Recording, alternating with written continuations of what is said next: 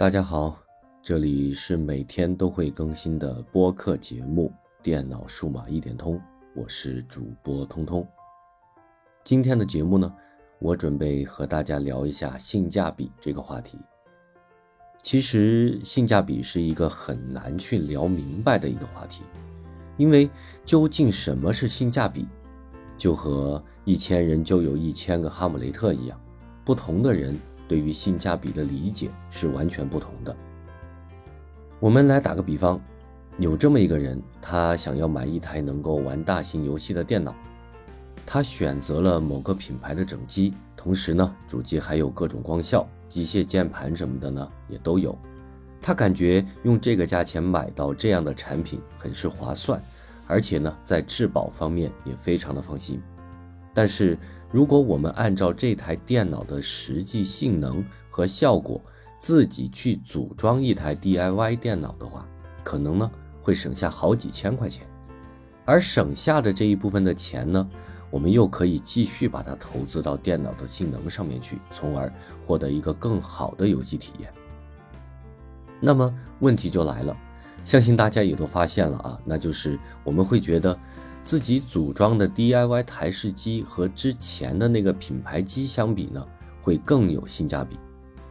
这样的看法其实是很有道理的，因为如果我们把游戏性能进行量化，比如我们的期望值是一百，那么台式机所需要的花费更高，那么显然呢，就是 DIY 电脑的性价比更高了。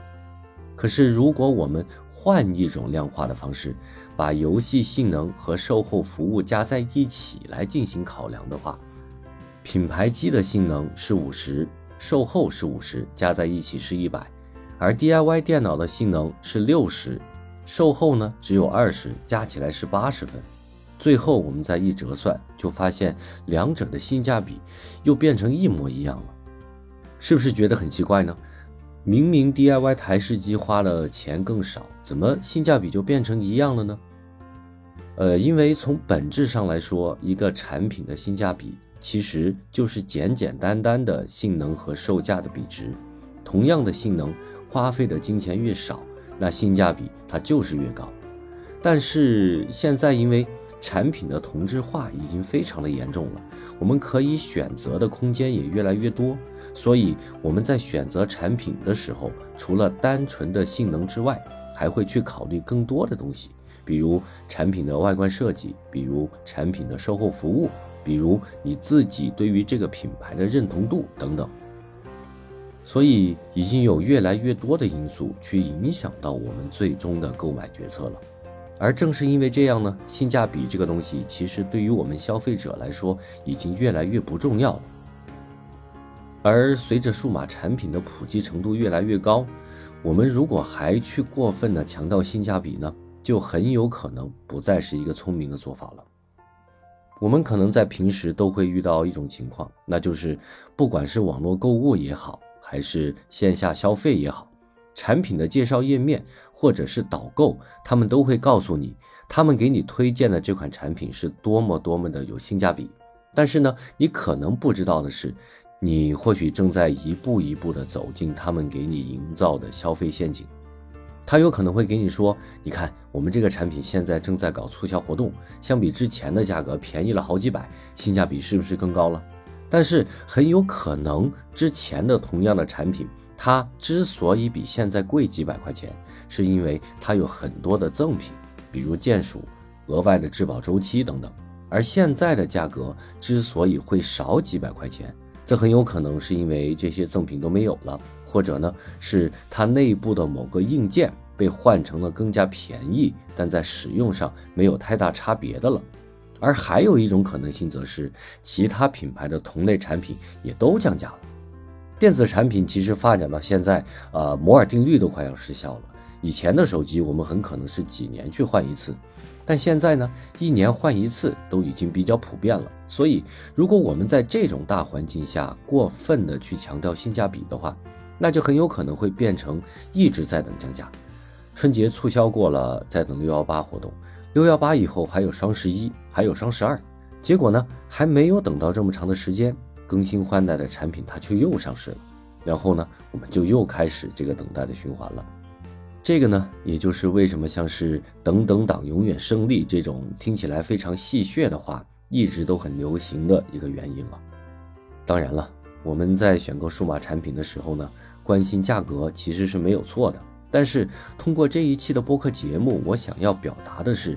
如果你真的打算购买某种类型的数码产品了，我们可以根据自己的实际需求去选择。当我们在选定它之后呢，它的价格如果是你能够承受的。而且呢，你也是真的喜欢，也真的有必要去买这个东西。我觉得我们也就不要太过于在意性价比这个问题了，因为性价比这个东西始终它基本上只能在你自己的身上成立。你想要买一款只用来接打电话、收发信息的安卓手机，那么按照你喜欢的品牌去选择一个价格相对便宜的就可以了。但是，如果你把这款手机发给你的朋友或者是网友去询问他们意见的时候，你往往都会得到，这款手机性能那么低，还卖一千多块钱，完全不知道，还不如多加几百块钱去买某某型号的呢。这样的反馈。但是呢，你压根就不需要多出来的那些性能，那么多出来的那几百块钱对于你来说就完全没有投资的必要。如果我们把这个例子反过来讲。你的一个朋友告诉你说，他最近买了一款某品牌和某个动漫 IP 联名的路由器，花了他三千多，他觉得简直是太值了。